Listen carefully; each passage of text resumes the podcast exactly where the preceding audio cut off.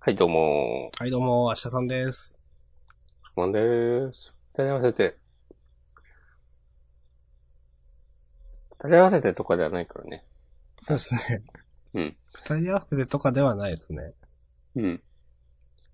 そういえば、カードキャプター桜がやるじゃないですか、新しく。そうなんですかなんか、多分。 僕もなんか、なんとなくツイッターで見る、流れるツイートでしか知らないですけど。もう、その目の前にあるのは何そう。いや、まあでも、なかなか、情報までアクセスしないですよ。ちょっと。テレビアニメ。クリアカード今日発表され創作集団クランプの。新作アニメクリアカード編2018年1月7日日曜日より、えー、午前7時半から NHKBS プレミアムにて放送開始。は BS いプレミアムは多分うちではね、視聴できませんね。ああ、BS プレミアムなのか。選ばれし者だけが見られる。なるほど。じゃあダメですね。僕はね、クランプって全くわかんないですね。え、マジっすか1センチも通ってないです。 ?1 センチも通ってないですかうん。おー、でもそんな気がする。うん。なるほカーど。ドキャプター桜って何なんですかもうカードゲームなんですかいや、違いますね。違うんですかカードゲームではない。カードゲームは好きなんですけど、 僕最近。でもカード集める系のアニメです。漫画ですよ。そうなんですか。はい。グリードアイランドみたいな感じですかいやー、あんな血生臭くないか な。うんはい。まあ、そういうね。うんそ明日さんは誰が好きとかあるんですかう。ええー。大道寺智代さんですかいや、大丈夫ともさんあんま好きじゃないです。桜さんの方が好きです。桜って誰主人公主人公。木之本桜。そうです、そうです。元気が取り柄の女の子。好きな科目は体育と音楽。お化けが苦手でちょっぴりお寝坊さん。お父さんの書庫にあった本の中で眠っていたケルベロスとの出会いで、魔法のカードを集めることに世に災いをもたらすという黒カードを集め桜カードに変えた。ちょっと意味わかんないですね。うん。ちょっと日本語で OK 的なとこあそうるでけすど。ね。うんこの、この今のさ、紹介、ケロベロスとの出会いで魔法のカードを集めることに、までは、なんか、紹介としてはわかるんだけど、最後のさ、世に災いをもたらすというクローカードを集める桜カードに変えたって。あ、これも別に変じゃないけど、一応、解説をすると、うん、ね一期二期みたいな感じであるんですよ。一章二章かな。で、うん、クローカード編っていうのがあって、うん、なんか、僕もうろ覚えですけど、なんかカードがこう、いろんなところにばらまかれてしまって、うん、その、ま、魔力を持ったみたいな。それぞれその、なんだろう、タロットでもないのか。なんか、そのカードって、妖精みたいな感じで名前がそれぞれついてるんですよ。うん、なんか、あのーウィンディーみたいな、大気の精霊みたいな。うん、うん、うんあの、 えーやつだとか、なんか、飛べる、なんか、フライとか、そういういろんな魔法みたいなカードで、それが、なんか、カードが、なんか実体化するのかなんか、人々に悪さをするようになったりだとかなったりして、それを封印するっていうのが第一章だったんですよ。うん、で、カードを封印した力を使って、なんか別のカードを封印する、まあ、ロックマンみたいな。新しい力を手に入れながら、みたいな感じで。うん、で、第2章みたいなのが、なんか知らないけど、そそのカードの封印がどうとかだっけなんかその、もともと、クローカードっていうのはクローさんって人が作ったカードなんだけど、さくらちゃんの魔力でそれを桜カードにし直さないといけないみたいな話があって。うんで、それで桜カードにするんですよ。黒カード1個ずつ。うん。それがその、先ほどのあらすじの意味です。うん。多分全然意味わかんないと思います。おそれ、なんか、それは、なんて言うんだろうな。木之本桜さんの説明じゃなくて、あらすじじゃんって思っちゃったんだよね。まあそうですね。うんシリーズの説明ですね。そうそうそう。だから、なんかこう、間違ってるわけではないけど、うんなんかこう、説明過剰というか、そうですね。ない方がわかりやすいんじゃないかそうですな。ねだってさ、 ちなみに他のキャラクター、なんかそのカードキャプター桜の公式ツイッターアカウントが、はい。こう、プロフィール画像みたいなのをツイートしてるんですけど、ケルベロスは、クローカードを入れる本を守る封印の獣、通称ケロちゃん、食い意地が張っている、以上なんですよ。うん。はい。で、大道寺智代さんは、桜の一番のお友達、自分の手作りのコスチュームを着て、カードを集める桜を撮影することが趣味。うん。これも以上なんですよ。うん。木之本桜さん。元気が取り柄の女の子。好きな科目は体育と音楽。お化けが苦手でちょっぴりお寝坊さん。お父さんの書庫にあった本の中で眠っていたケルブロスとの出会いで魔法のカードを集めることに、世に災いをもたらすという苦労カードを集め、桜カードに変えた。はい。はい。うん。まあ読んだだけですけど。うん。まうん。あ、まあなんね。か、なんだろう。違う人が書いたのかなうん。知らんけど。間違ってはない。そう。間違ってはないけど、なんだろうね、この、こんな細かいニュアンスみたいなところ捕まえてダメ出ししてもしょうがないんじゃない か。そうですね。 なんでこんなにダメ出ししてんでしょう。うん。はいほんとね、なんかもう小獣とみたいな。そう。よくないですよ。やめやめ。はい。うんまあそういうね。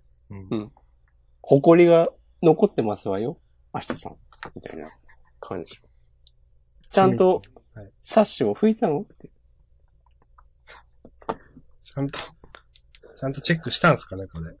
ダブルチェックみたいな文章の。これおかしくねって。まあ、なんか大変なんだろうな、きっと現場は。うん、まあそうでそしょんう、な余裕ない。はい。どうでしたか、はい今週は。今週は、はい。大規模なオフ会に参加してきまして、あそれもしかして、そのオフ会の名は、焼き豚オフそれ最なん終か、回。名前だけはなんかたまにちらっと、うんお聞きしてましたけど、それはどういった趣旨のオフ会なんですかまあなんかみんな楽しく飲もうや、みたいな。ほうほもともとは、うんツイッターとかで知り合ったのかなんなのかわかんないけど、うん FPS 仲間のう。ほオう。フ会だったらしい。そういうルーツなんですか発足は。うん。ああ。もうそれ多分2009年、8年、9年、10年ぐらいのことだと思うんだけど、はい。それがなんか、多分そのうち、まあまあ FPS とかええやろみたいな。関係なくなって、その友達が友達呼んでみたいな感じになった。そうそうそう。うんで、そうね、浅草橋うん。にある焼き豚広場っていうお店なのかな名前が。で、いつもやってるから、焼き豚オフっていう名前ああ。なんですね。で、そのおみ、いつもやってるお店が閉店するんだって。なるほど。それで最終回なんですかそう。なんか、その浅草橋駅に確か2店舗ぐらいある、あってうん、片方は残るんだけど、いつもオフ会やってる方が閉店するんだって。うん。うん。で、まあ、それで、記念に、ということで、もう最後に行ったの、 4年前とかだと思うんだけど、うん。じゃあ最後なら行くかと思ってうん行ったわけでございます。なんかご存知の方とか、おられるんですか俺のはい。あ、全然知り合いいっぱいいる。ああ、なるほど。まあ、うんいっぱいいないといかないですよね。そうね。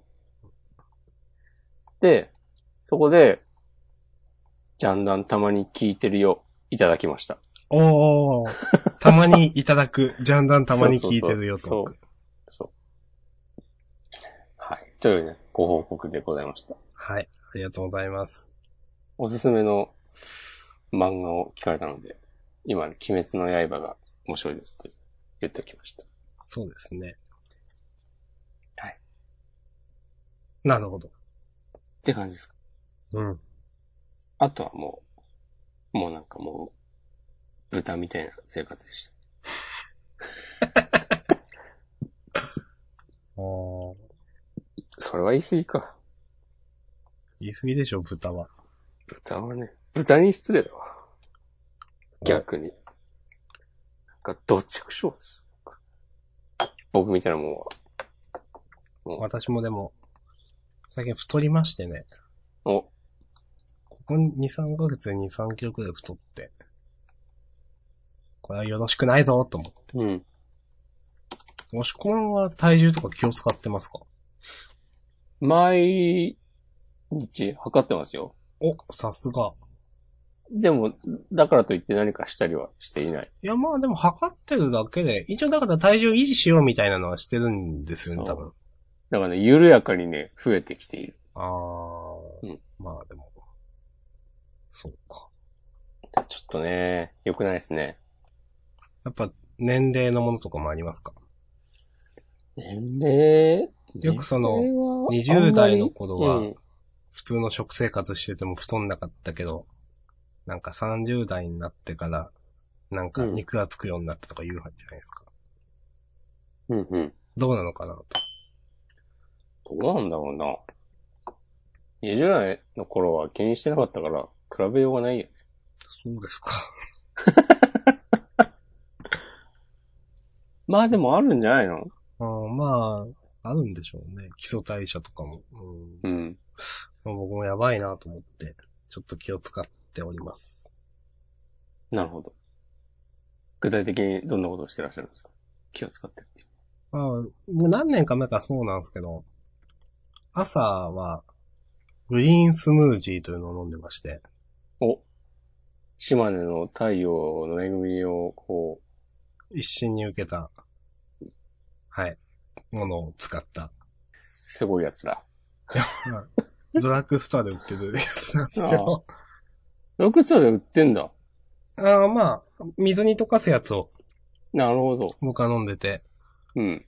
それだけ、朝は。で、昼は、最近あの、なんていうんですか。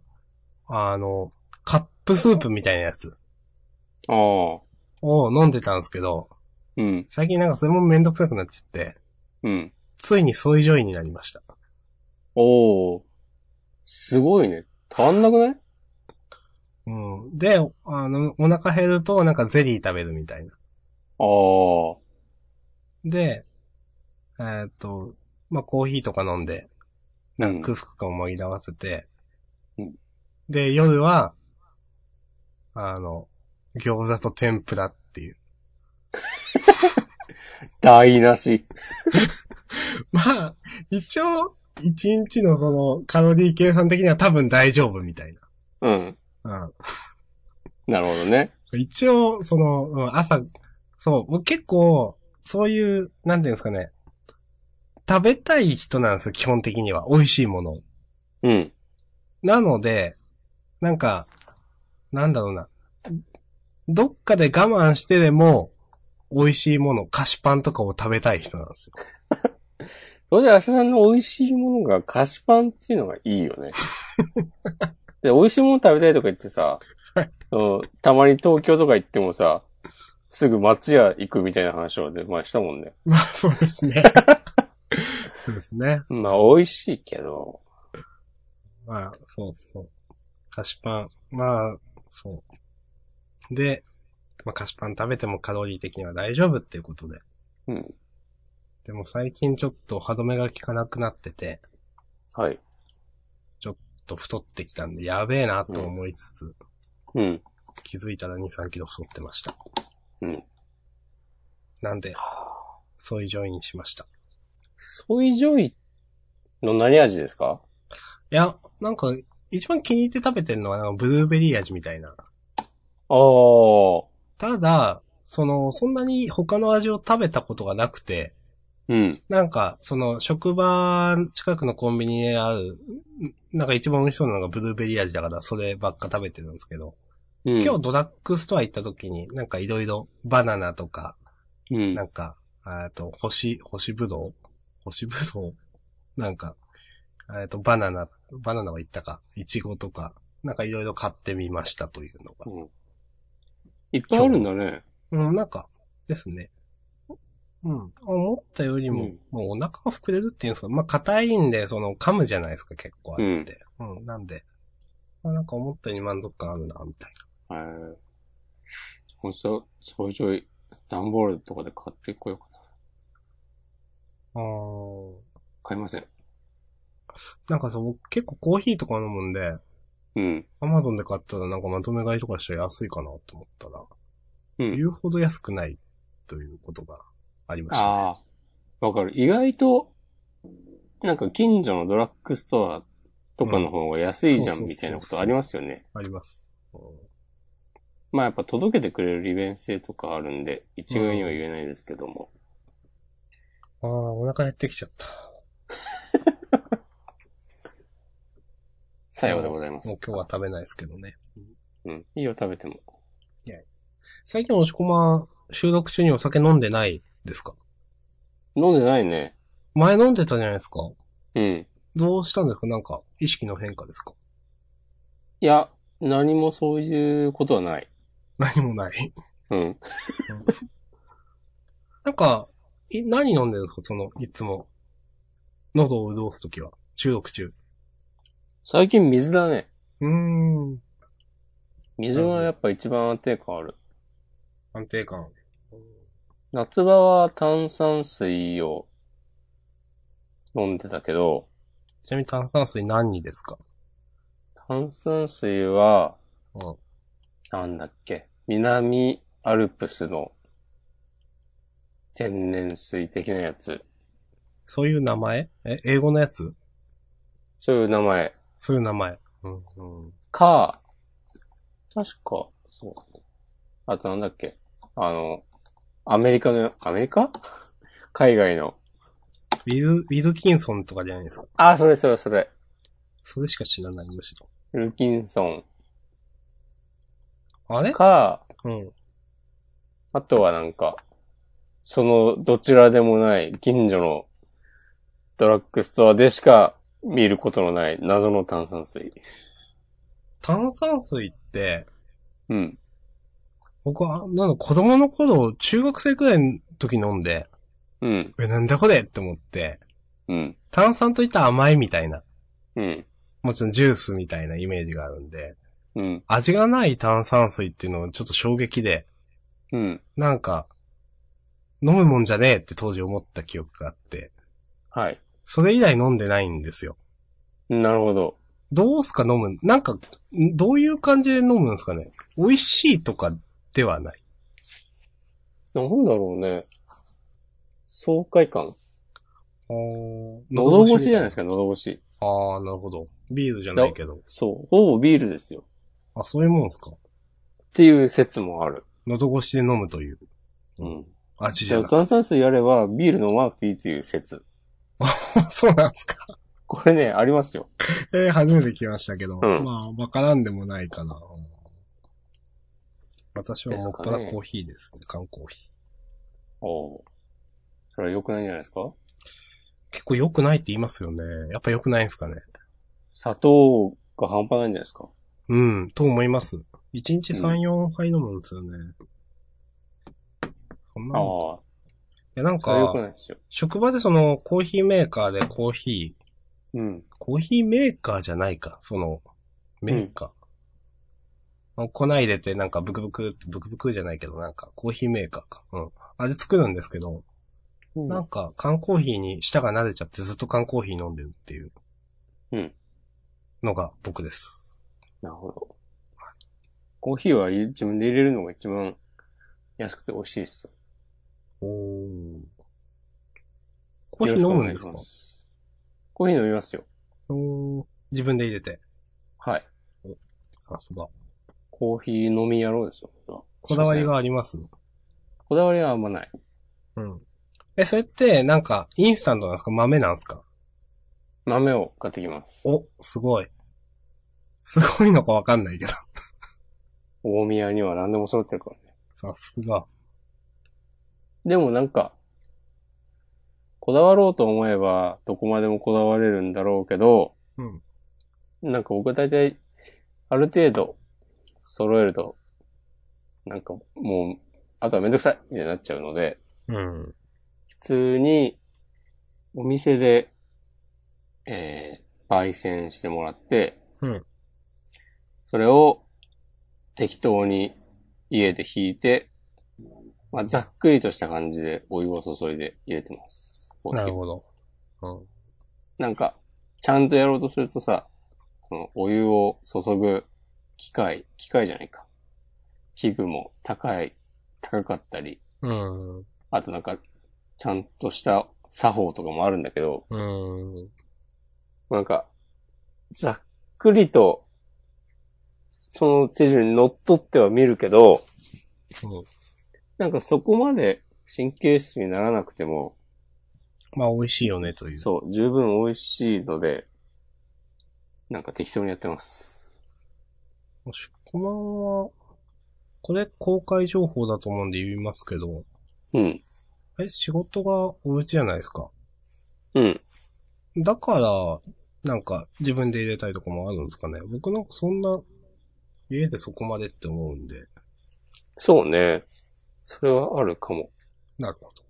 あと、まあ、家の周りには、セブンイレブンとマクドナルドぐらいしかないので、おうそれで不足ですか自分で入れるのがいいかなっていう。なるほど。喫茶店とか、なかなかないんで。あ、駅前にドトールできましたけども。まあ、この間なんか言ってましたね。そう。ベローチェってなんですかベローチェっていうのは、喫茶店。喫茶店のチェーン店。よく行くんですかベローチェはね、よく行きますね。へえ。お気にベローチェはね、コーヒーが安いんですよ。入り。へえ。 あ、なるほど。そう。S サイズのコーヒーが、他のコーヒーチェーン店と比べて100円ぐらい安いです。うーん。多分。みんななんか300いくらとか、からって感じなんだけど、うん。エローチェはね、200、210円とかだった気がする。え、それは安いですね、確かに。エローチェで、コーヒーとチーズケーキ頼むのが、おしこまん 流。ささやかな幸せでございます。うんおいおいおい。なんて言いましたおよよ。これおよよって言いました。これね、松本人志リクペスト、リスペクトです。リクペストで。 もうダメだ。もうおしまいだ。今日ありますかいや、もうちょっとあるんじゃないうんどうっすか僕は、ちょっと話がないなと思いながら適当に話振ってたんですよ。ああ、だと思ってた。えー、っと、これはね、所詮、明日さんに踊らされるマリオネットですから、私は。そんなことないでしょ。マリオネットヒロシってよ。そういう、そういう名前にしようか な。ちょっとそういう名前変えるわ、今から。押し込まんから。うん。ちょっと待って、今変えるから。オネットヒロシって。急に何言ってんだって話なのいや、本当ですよ。変えました変えた。なんかリツイートでもするか。リツイートとかはしないし。本当はマリオネットヒロシになった。昔の、なんかありますかさっき、ポケットモンスター銀を買ってきたんですよ。え、それって何の銀ですか普通の銀いや、よくわかんなくて最近の製品あが。の、3DS でうん。昔のゲームを遊べるやつほー。のダウンロードカードを買ってきたという話です。ほほほほ。まだ、ダウンロードだけして電源も入れてないけど。ちゃんとやるんですかそれはね、それを俺に言うっていう感じだよね。今年、今年俺が積んだゲームソフト、結局探すかクリアしましたしてない。僕もしてないです。探すかでしょまあまあ HP いいくらいになったんだけどな。で、ゼルダでしょうん。この間アンダーテール買ったけど、やってないでしょほうほうほう。まあ、さらに言えば、去年買った、ポケモン、同じダウンロード用ソフトのポケモン緑もクリアしてないし、いっぱいありますよ、クリアしてないゲーム。まあクでリもあアのと、かしなくていいんですよ。押し込まんで言うだと、そうそう、クリアしなくていいって話でしたもんね。そう買った時点でもういいんですよ。最近、なんかさ、もう、本とか漫画とかでも、うん。買ってから2ヶ月ぐらい放置したりしていて、さすがにちょっとね、良くないなと思っています。うん。本は放置するけど、漫画はあんまないかな。だからなんか、あんまり読みたくないのに買ったのかなと思って。 自分で。ああ、でもあります、そういうこと。なんか気が進まないなって、なんで買ったんだろうって。義務感で買っちゃうみたいな。うん。よくないですけどね。そう。なんか、まあ、集めてる、集めてるといえば集めてるし、か、うん。僕は新しいやつ出てるから、つって。ね。でも最近はね、うん約束のネバーランドは、うん今月かな新刊出たんだけど、うんなんか俺の中でもういいやってことになって、あら。集めるのやめました。あら。うん。さあ、あの、なんとか農場編が一区切りついてみたいな感じですか結果的にそうですね。うん。別に今の話もつまんないわけじゃないですけど、うん独特の、独特の緊張感はなくなっちゃったなって感じはします。そうね。うん。あの、生きるか死ぬかみたいな。うん。なんかまた、ああいう感じになりそうだけど、そのうち。うん。まあそれこそね、フィルをはじめとして他の仲間たちを救いに行くときと助けか、ないといけないんでね。あの、鬼の組織、組織かわかんないけど、と、なんかこう、対峙するときはまた、ああいう感じになるんだろうけど、うん。なるんだろうけどっていうかなるのを期待したいけど、うん、いや、かわねかります、その感じ。うん。はい。わかります。そう、とりあえず今はまあ、なんかジャンプで毎週読んでれば十分かなっていう風になってしまいましたね。うん。なかなか、ジャンプ読んでて単行本買うってハードル高くないですかと僕はやっぱ思いますわ。う。ん。いや、よく押し込まん買うなと思いますもん、結構いろいろ。鬼滅は、まだね、諦めてないよ、俺はうん。でも、そんぐらいかな。あ、ワールドトリガーは、もちろん買いますけど。うん。まあ、僕もワールドトリガーは買いますけどね。古くはね、サモン君はサモナーは途中で、もういいや、リストに入ってしまいました。うん。僕、ニセ恋とかも最初買ってたんですけどね。 そうなんだ、知られざる過去。もういいやリストですね、完全に途中で。うんうん。最初の辺はニセ恋面白いと思ったんですけどね。うん。いつの日からか。うんうん。そう考えると、ドクターストーンとかはむしろ、買ってもいいんじゃないかリストに入ってますけど、なんだろう。結構でもあれ、勢いで読むところあるんで、なんか習慣で話分かったらもういいやっていうの僕はあるんですよね。ああ、まあ、それもわかります。特にドクターストーンはなんか枠的に。うん。今の、なんだろうななんか今のジャンプだと、僕弁なんかは買ってもいいかなと思いますけどね。おー。あれはなんか、読み返して、なんかめでる感じの漫画じゃないですか。なるほど。うん。あると思います。うん確かにコミックス書いたくなる漫画って、またなかなかね、難しいですね。いや、そうですよ。だって話知ってるんですもんだって、特にジャンプ。そう。しかも、我々電子版を買ってますからね。ん。バックナンバー読めるからね。そう。ちょっと操作がだるいと言えばだるいけど。ジャンププラスの漫画は買ってもいいかなと思います。あたあだ、ー。た、ただ、それで、か、ジャンププラスの漫画の中で買ってもいいかなと思ったのは青のフラッグだけなんですけど。なるほど。カナタのアストラは僕かなり好きですよ。お買ってますう買ってはいない。ーん。あの、スケットダンスの先生。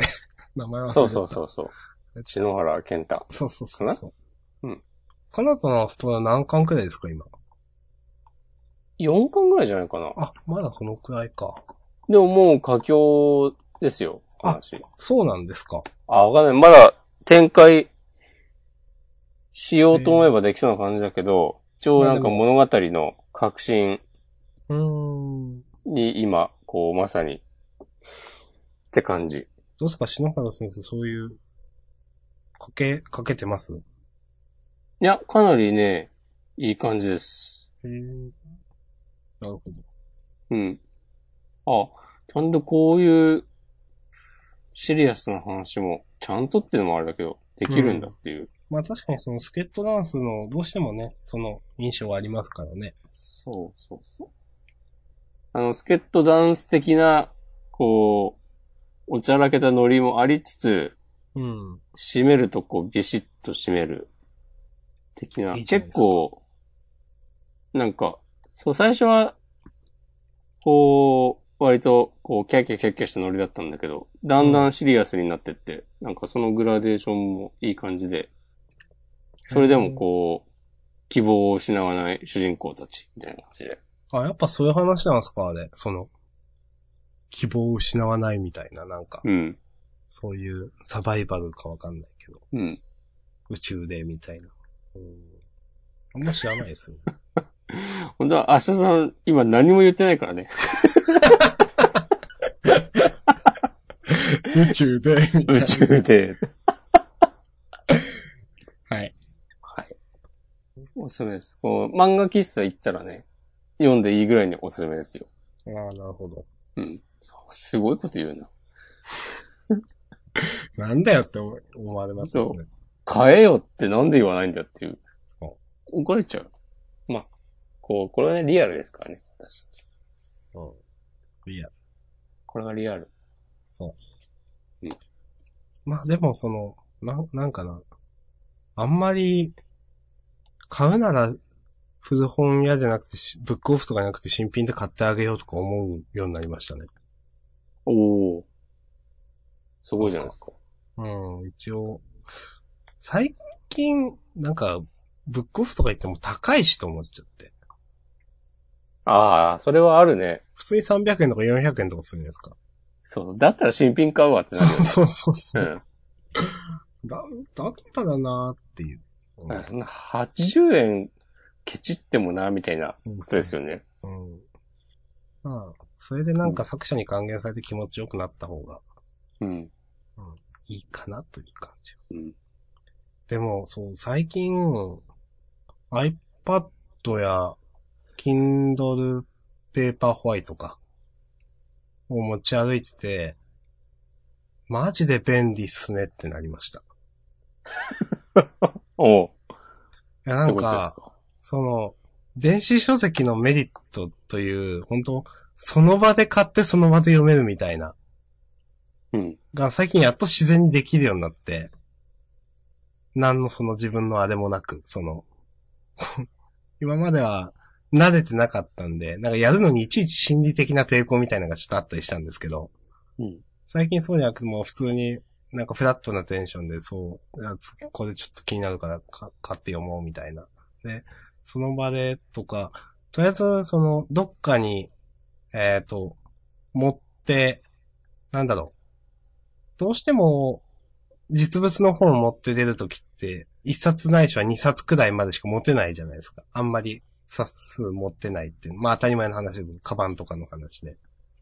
はいそれをなんか iPad 持っとけばいいって、これすげえ電子書籍のメリットとしては何年前に言われた話だよっていうくらい今更の話なんですけど、なんか最近実感しました、それを。うん。これ持っとけばとりあえず何でもいいみたいな。なるほど。うん。よかったです。はい。なんか、そう。だから、なんだろう。よく、ちょっとこの話とは違うんですけど、はい。まあ、押し込むと話してた、話した時も何回か出たかもしれないけど。家を持たない人みたいなのいるじゃないですか。うん。なんか、前なんか話しましたよね。忘れちゃいましたけど。ありましたっけなんか話した気がする。でもなんかその、例えば、僕はどうしても、例えばカフェとか、なんか別のところを自分のホームみたいな感覚で、なんか、あの、何か例えばネットをしたりとかすることが苦手だったんですけど、はい。でも、そうやって iPad とかでいろいろ本を読むようになって、それがなんか少しできるようになった気がして、なんかそういう生き方って全然理解できなかったけど、なんか、ちょっとわかるなと思いました。これ、iPad とかがあれば、どこでも本読んだりできるから自分の空間に入れるというか、と思いました。ありがとうございます。はい。入りましょう。自分の空間に。自分だけのインナースペースへ。もうそういう言葉があるんですかわかりません。はい。だと思いました。ちょっとね、違うと思う。 さあ、皆さん、目を閉じてください。それ絶対スピリチュアルなやつでしょ。ゆっくりと深呼吸をしてください。吸って、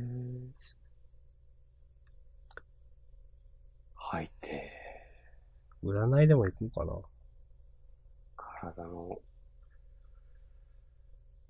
奥底からすべて吐き出すような気持ちで、とか、ありそうじゃないなんいや、かわかりますよ。わかりますけど。 この閉塞感のある現代社会をいかに生き抜くかというね、サバイブしていきましょう。瞑想とか。うん。結局よくわかんないマインドフルネスとか。流行ってるね、最近ね。もしこまんに言われて本借りたりしたけどあんま読んでない。 Google もやっているみたいな感じでね。ちょっとなんか、ちらっと本買ったりして、なんか、ちらっと見たんですけど、うん。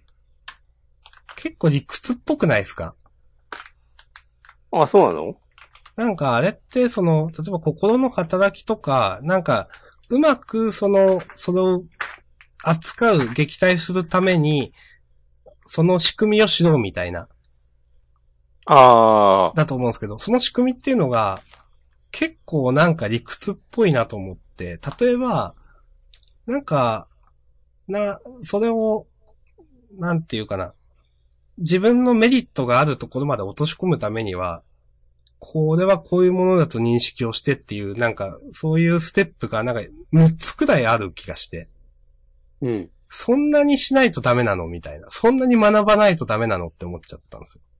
なるほど。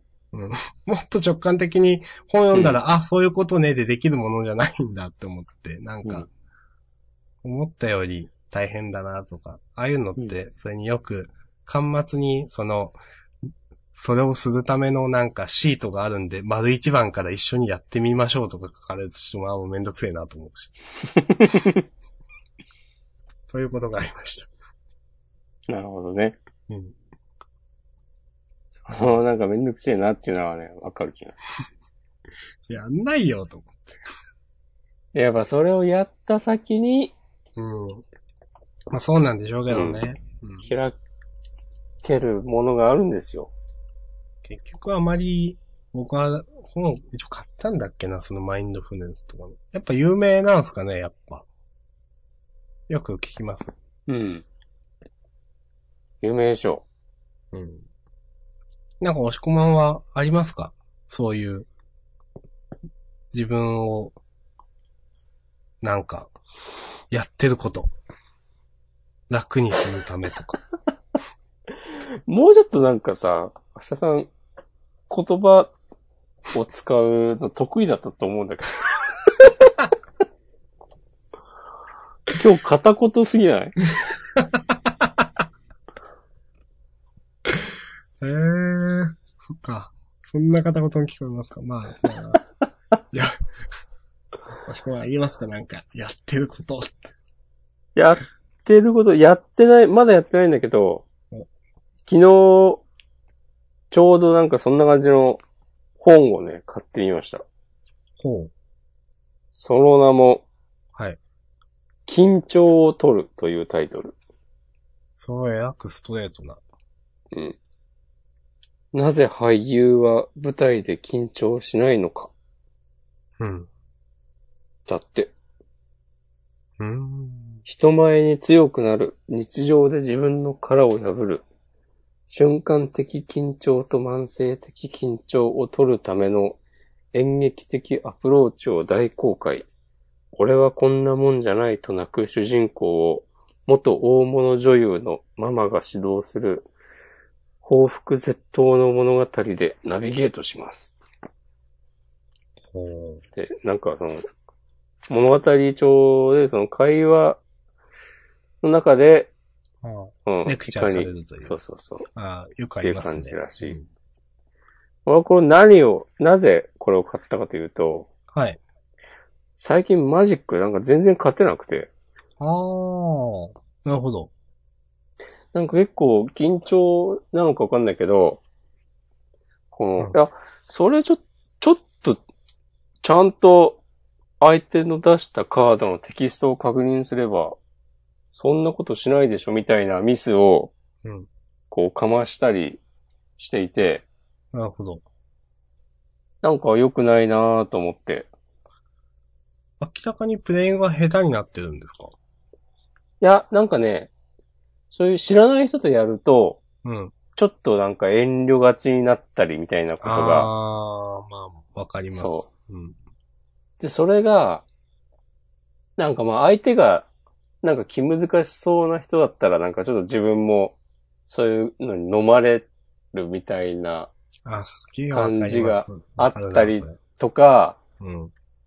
あとやっぱ、なんか2戦目、3戦目と比べて、その、1戦目がなんか振り返ってみると、ちょっと硬かったなみたいなうん。感じになったりして、ってことは、やっぱ、自分でも意識してないところでも緊張してんのかなとか思って、買ってみました。なるほど。無意識に緊張してるんじゃないかという。そうそうそう。うん。あるかもしれないですね。うん。なんかもう、勝つために、ちょっと高いカードを買うとか、そういう話ではないなということになって、うん。デッキが弱いとかではないから、これはなんか、最終的にメンタルの問題なのではないかという、うん。この、勝負慣れしてない。うん。まあた、多分まあ、純粋、純粋にというか単純にというか、場数を踏んでないっていうのは、まあ、絶対的にあると思うんだけど、まあでもそれだけじゃなくて、うん。単純にそとのはいえ、なんか、ただただ、場数をなんか、むやみに踏もうとして、それでなんかうまくいかなくて、こう、負けをさらに重ねるとかなっても、バカみたいだまあ嫌でしす、もんね。うん。テンション下がるだろうし、と思ってちょっと違うアプローチを取るべきではないかと思って本を買ったんですけど、そこまでする俺は何なんだっていう、いやいいじゃないですか。いマジックのために。やでも重要ですよ、本気でやるっていうのはね。次、金曜日にまた行ってくるんで。おフライデーナイトマジック。そう。今月まださ、一回も、ちゃんと勝ててない。ちゃんと勝ててない。何回かはちゃんと勝ってるんだけど、うんフライデーナイトマジックの商品のカードをね、手に入れられてないんですよ。今まで手に、あそこ前買ってましたもんね。そう。今月、今月いいやつなんですけど、あ、言ってましたね。そう。やっぱいいやつみんな欲しいから、ちょっとガチ勢っぽい人たちが来てて、うん。で、そのガチ勢っぽい人たちにやっぱ負けちゃうんですよ。やっぱ強いんですね。強い。やっぱ、うんそのなんか単純にもう、やっぱりその、そういう人たちは自分と比べると全然慣れてんなっていうのがあって、うん。なんかこう、佇まいからして。うんなんか気負いみたいなのも少ないんでしょうね、やっぱ。そうそうそああ、でもその、なんか遠慮しちゃうっていうのはすごいわかります。う。うん。僕は、その話を聞いて思い出したのが、あの、全然関係ないやんってなりそうな気もするんですけど、うん。少し前に、電子マネーの、電子マネーの話しましたっけ以前。わかんない。してないんじゃないしてないか。ID っていう電子マネーがあるんですか。はい、ありますね。あれのついてるカードを作ったんですよ。うん。まあ、言うと D カードなんですけど。うん。あれってなんかローソンとかでよくポイントが貯まるみたいなやつで。うんでもなんか、電子マネーで支払うっていうの僕はやったことがなくて、どう言ったらいいかわかんないんですよ、店員さんに。うん。電子マネーでっていうのか。いやでも電子マネーでもいろいろあるしなってうん。るし、なんか、いや、えっ、と、なんだ、えっ、と、ID でって言って店員さんに通じるのかなとか、うん。だとか、あなんか、そもそも、これでって言った時に、それを D カードだって店員さんわかるのかとか、うん。なんか、クレジット払いもできるわけじゃないですか。クレジットカードなんで。はい。で、なんかどう言ったらいいのか全然わかんなくて、こういうのってもう聞けよって話なんですけど、うん。聞けないんですよね、なんか。おー。恥ずかしいんですよね、多分。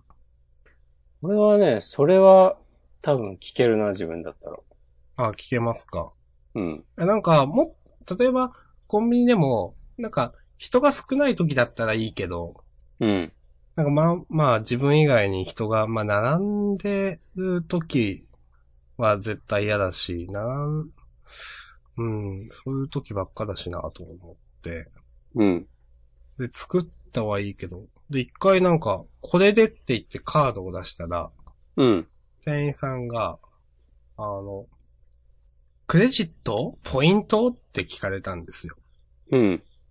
ポイントってなんだと思って。うん。多分 D ポイントみたいなのがあるんですよね、多分。なんか。あそあれ。でし支払いますかみたいな。うん。で、とっさに、いや、それじゃないだろうと思って。うん。クレジットでって言ったんですよ。うん。で、クレジット売上表っていうレシートが渡されて、これ電子マネーじゃないよなと思って。そうだね。という失敗談はあります。なるほど。 ID でって言っていいんですよね、多分。いや、いいと思う。っていうか、言わないと通じないでしょ。ですよね。うん。そうですよね。そういうのが、うんなるほど、勉強になりました。いや、この今の明日さんのお話に、でも多分半分、いや、多分ね、三分の一ぐらいの人はね、きっと共感してくれてるよ。そうですか。わかんないけど。それ多いのか少ないのか全然わかんないですけど。なんか今なんとなく見てみたら、15人の方がね、聞いてくれていますよ。えー、今日多いですね。過去最高じゃないですかさすが。すごい。この、ジャンダン、500人とかすぐですねって話してましたもん。すごいね。うん、全然すぐじゃないね。しょうもない話したな、15人に対して今。はい。いやーこれね、なんていうか、なんですかね、こう我々の良くないところだと思うんですけど、はい。ちゃんと、こう、リスナーを増やそうっていうことをした方がいいんですかね。うん。どうなんでしょうね。ちょっとなんかそういうことに対する抵抗とまでは言わないけど、あ、頑張るのが恥ずかしいみたいなやつ。なんかありませんうーん。ないわけではない。うん。でももうちょっとなんかしてもいいかなとも思い思います、うんその。せ、宣伝じゃないけどやってますみたいな。うんそれはね、やっぱこう、いや、僕、我押し々込がねまん、やっぱ嫌いなのかなと思ってました、そういうの。ああ。いや、なんか、ちょっと恥ずかしいのかななんかどういう顔をしてやればいいんだろうみたいなことを思ってるのかな、なんかそういう話した気がする前になんか、なんだ。うんあとはなんか単純にそういうことをしても、なんか全然増えなかったらダサいと思ってしまうとか、うーん。なんですかね。いやでも、じゃあ例えばなんか考えられるそういうなんかリスナー数を増やすことってなんか、宣伝とか。まあもっとツイート増やすのが大事じゃないなんか例えばとりあえずすぐできることといえば。例えば、なんかもっとポッドキャストとかネットラジオとかやってる人に絡んでって、なんか、聞いてもらうとか、リツイートしてもらうとか、 ああ、マジのもあるだろうね。なんかそういうのに、うん。コミュニティに属すっていうのがありますよね。そういうの全然しないですからね、ジャンダム。うん。あとは、ねジャンプ好きみたいな人が集まるとこになんかこうああ、ちょっと貼ってみるみたいな。うん。でもそういうのはなんか嫌だな、自分は。なんか恥ずかしいな。うん。とかね。うん。まあでも、その、その感じが、いい、的なところもあるでしょあえてこう、セルアウトを狙わないみたいな。ああ、まあ、いや、ありますよ。うんなんか、そう、あえてセルアウトを狙わないというスタンスが、ちょうどいいというか、便利みたいな、言い方は悪いですけど。うん。まあでも、それを目指した途端、続けられなくなっちゃったりするかもしれないしね。うーん。まあ、わかります。とか今こうね。して聞いていただいてるんであれば、なんだかんだでね、その、いや、こう、リアルの、こう、リアルタイムでも聞いていただいて、ポッドキャストでも聞いていただいてて、まあ、たまにつぶやきだったりメッセージだっていただいてるわけじゃないですか。うん。なんか、だから、うん、なんか、いろいろいただいてて、フィードバック、んフィードバックなんか反応があっていいなと思いますよ。うん。うん。確かにまあ、このぐらいの感じで長く続けていけるのが理想みたいなうん、気もしい。なくもない。そう。なんか、リスナー数が多い、もし多かったら生じるかもしれないプレッシャーみたいなのは一切ないじゃないですか。 なるほどね。うん。いや、あ,、そうねあるのかわかんないですけどね、そういうの。うん。仮に。わかんないですけど。うん。いやうん。やる分には全然今楽ですからね。うん。まあ、あと別に、それをジャンダンでやるのかっていう話もあるしね。ああ、確かに。もっとね、自分がいろいろ他にもやりたいこととかやることとかあって、そっちをこう売り出してって、でジャンダンはこう今の感じでやってくっていう、うん。それかもしれない。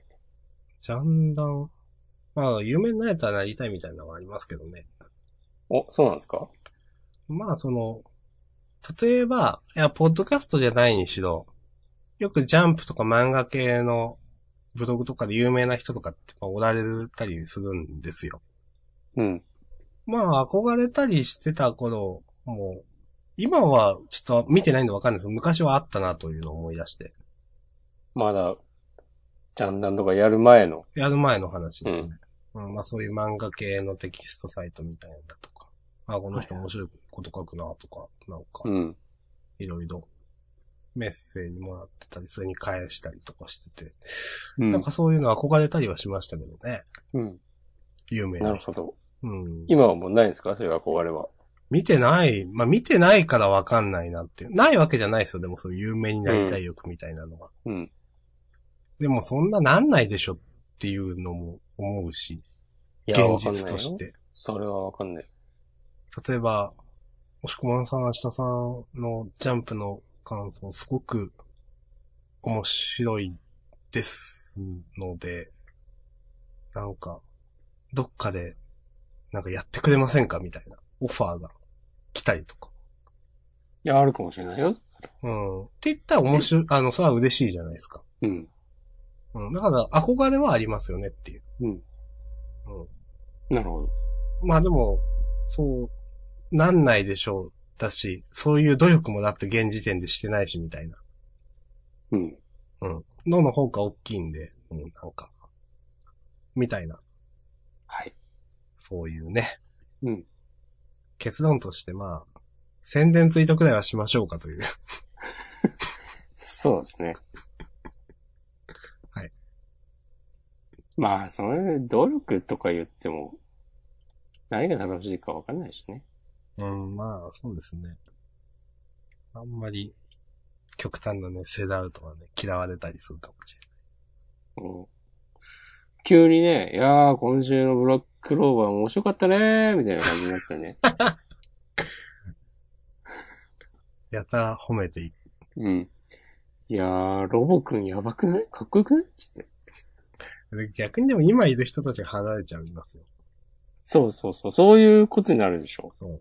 今いる人たちが離れない前、っていうのはまあ大前提じゃないですかね。まあ、うん。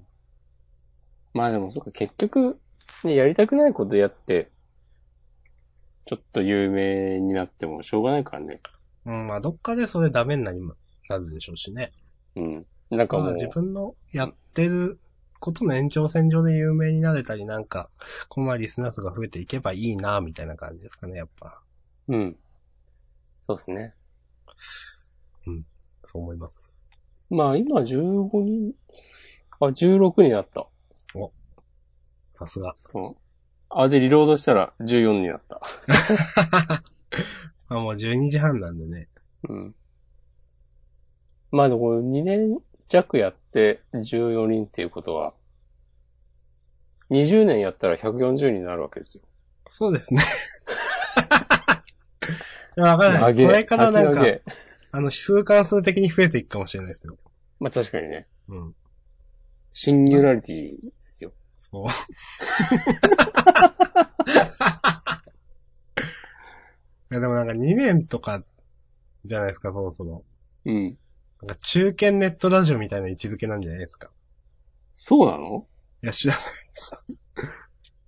でもポッドキャストっていうので、だと、うん。なんかやってる人は、多分ポッドキャストっていうのが出始めてからもう、まあ10年か10年弱か、8う年ん9年とか、とかなんで、子さんみたいな呼ばれる人、そうなるのかなと思うんで。うん。まあ、2年とかだと。でも、新参ってわけじゃないでしょ、もまあ確かに1年やってたらね。う。うーん。なんか気づいたらね、そんくらいになっちゃったな、みたいな。ああもう、我々だけのジャンダンではないんですよ。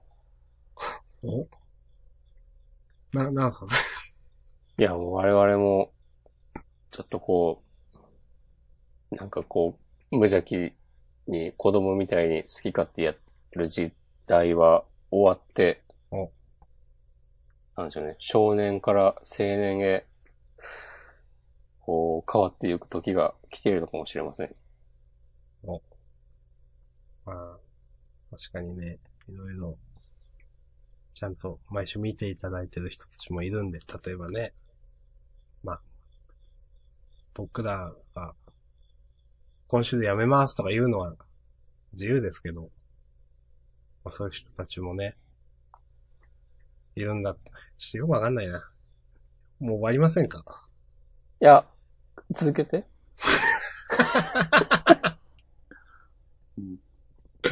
ええー、ちゃんと言葉にして。ちゃんと言葉にうん。まあ、押し込まんの言ってた通りね、もう僕らだけのジャンダンじゃないんですよ。いろんな、利害関係者が、ステークホルダーの皆さんがおられるんでね。いないだろでリスナーも、講義の、広い意味でのステークホルダーなんじゃないですか。う。もう、ステークホルダーってどういう意味ですかそもそあの利害関係者みたいな、本当はなんか株主とかなんかそういう、もああ、あのそういうの全部を、周りの人全部を指してみたいなんだと思います。と不備トーフビーツ、そうですね。うん。ビーツ。なんか急に真面目な話しちゃったな。なん、うん。真面目な話しましたね。うん。僕の、なんか、電子マネーの話から、うん。いもしくは真面目な話ぶっ込むんで。やもう電子マネーがしょうもなかった反反動ですよ。全く否定しないですね。ほんとしょうもない話だったんで。バサッと言ってしまった。うん、いやいや、いいですよ。しょうもない話あるんでね、そういう。うん。全然話変わるんだけど、はい。なんか今、おあの、サファリで、うん。 twitter.com を開いてるんだけど、はい。なんか、CSS で、うん。こう、角を丸くする設定がされていたと思うんだけど、うん。なんか今全部それが切れてる気がする。ツイッター Twitter のいろんなウィンドウの四角が、え、俺絶対、角が丸かったと思うんだけどな。今真四角なんですよ。そんなウィンドウ、気のせいかなよくわからない。なんか気のせいな気もしてきた。 もうダメだ。えー、例えばさ、うん。右側にツイッおターすおの、すすめフォロワーとか出てない出てますね。このさ、四角とかさ、角丸くなかったおー気のせいかなあー、なんかそう言われるとそういう気がしないでもない。こんなカクカクしてたっけなわそうそうそうそうそう。っかていうのなんか、そう、急に今あれって思って。うんでも誰もなんかそんなこと言ってなさそうだな。ああ、でも確かになんか、あんま見ないからな、その、ブラウザで、ツイッター画面って。はあ。なんかちょいちょいさ、フォントが変わってたりとかあるから、うん。まあ、細かい開発は継続的に行われていて、変わるのはわかるんだけど。だから別におかしなことではないんだけど、うん。なんでだろうなと思って。本当にどうでもいい話をしてしまったね。いやー、電子マネーくらいしょうもない話でしうた。ん。そう。これで今リロードしたらね、リスナー数が12になってた、2人、脱落した。脱落しましたね。知るかいつって切ったんだろうね。ほんと知るかいって話だったもんねこれいや、マジで。いや、マジでそうだね。はい。まあじ、ゃあ終わりますか。そう、結構やってんでね、終わりましょう。うんもう12時半ですよ。あはいの水、水飲んでたカップにさ、うんなんかちっちゃいバッタがいるんだけど。 マジか。大丈夫なんですかそれ大丈夫。洗ってこよ最近なんか、虫にうなされる夢を見るんですよね。う。なんか、やだね。うん。昨日の夜見た夢は、なんかすごい虫がたくさん周りにいて、うん。すごい嫌だ嫌だってなって、うん。で、なんかそれ夢だってなんか半分わかってるんですけど、うん。寝るとその夢を見てもう何日もそんな感じが続いているっていう夢の中で設定なんですよ。うん。昨日初めてその夢見たんですけど。うん。っていうことがあって、なんかう、ん。寝るとその夢見る、悪夢見るって嫌だよねって。うん。一回しかその夢見てないのに、その夢の中ではそういう設定だったんでそう思いました。うん。というね。うん、なるほど。 なんか、押し込まんも最後になんか言って、あるなら言って終わりましょえ、何を言うってう。いや、なんでもいいですよ。ちょっと僕の今の話ちょっと終わるの嫌だなと思ったんで、押し込まんに中和してもらって終わろうと思って。ええなんかあるかな今さ、じゃあ、浅田のゆ、夢占いでもしようかと思って、うん。なんか、夢占い虫とかで検索して、うん見つけたページが、うんなんか割とリアルな虫の画像を貼ってて さ、これいるかと思いながらさ、見てました。なんか、虫が出てくる夢は、えー、なんか、取るに足らない些細なこと、煩わしい問題、嫌な人、ライバル、コンプレックスなどの象徴だそうです。なるほど。ストレスを表す夢、運気上昇や変身を表す夢、ライバルや敵を表す夢、実力や自己評価を表す夢に分類することができますって。分類できてねえじゃねえかって感じだな。多いな。 まあでもなんか夢占いってそういうのでしょって僕は印象なんですけどうね。ん。なんか、うん。なんでも性的なことみたい な。なんなのそれっていう。あの、虫が体にまとわりついたりするのは、うん。ストレス的なことらしいですよ。ああ、そうなのかな。まあ、そりゃそうだろうって感じだけどね、そんまあまな。あまあ。まあそりゃうなされ、悪夢でうなされてるんだったら。うんうん。はい。ということで、ありがとうございました、夢占い。はいええ、リスナーの皆さんからも、昨日見た夢、募集しますので。新コーナー、夢。あの、落ちなしでもいいっすよ。夢ってそういうもんだから。じゃあ、夢占いのコーナーにしよう。お。我々が診断してますそ。ういうやつですね。そ寄せられた夢に対してうん診断するという。う。うん。あなたの心の奥底に隠された、本当の気持ちを、私たちが、ズバリ言い当てます。あの人生相談とかでもいいっすよ。お、なんか、あの、僕らが手に負える範囲内のやつ。人生はちょっと、大きくない大丈夫いけるいや、じゃあ相談でいいっすよ。相談。な、何かしらの相談。 相談のコーナー。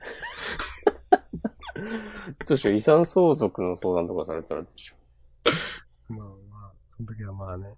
う。うん。まあ、て、茶化すみたいな選択肢もあるんでね。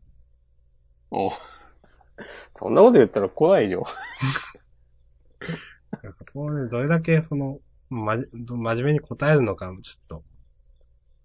まあ、そっか。来ないな。いや、まあでもね、こう我々、とね、リスナーをね、こう、築き上げてきた信頼関係、ありますからね。そう。押し込まんと明日さんなら答えてくれるだろうみたいなこと。あの、うまい解決策を見出してくれるだろうみたいなことうをん。お送りしてください。やっぱ今日、橋田さん、日本語下手じゃないそっちょっとか。うん。あー昨日、寝不足だからかな。いやうん、じゃあしょうがないね。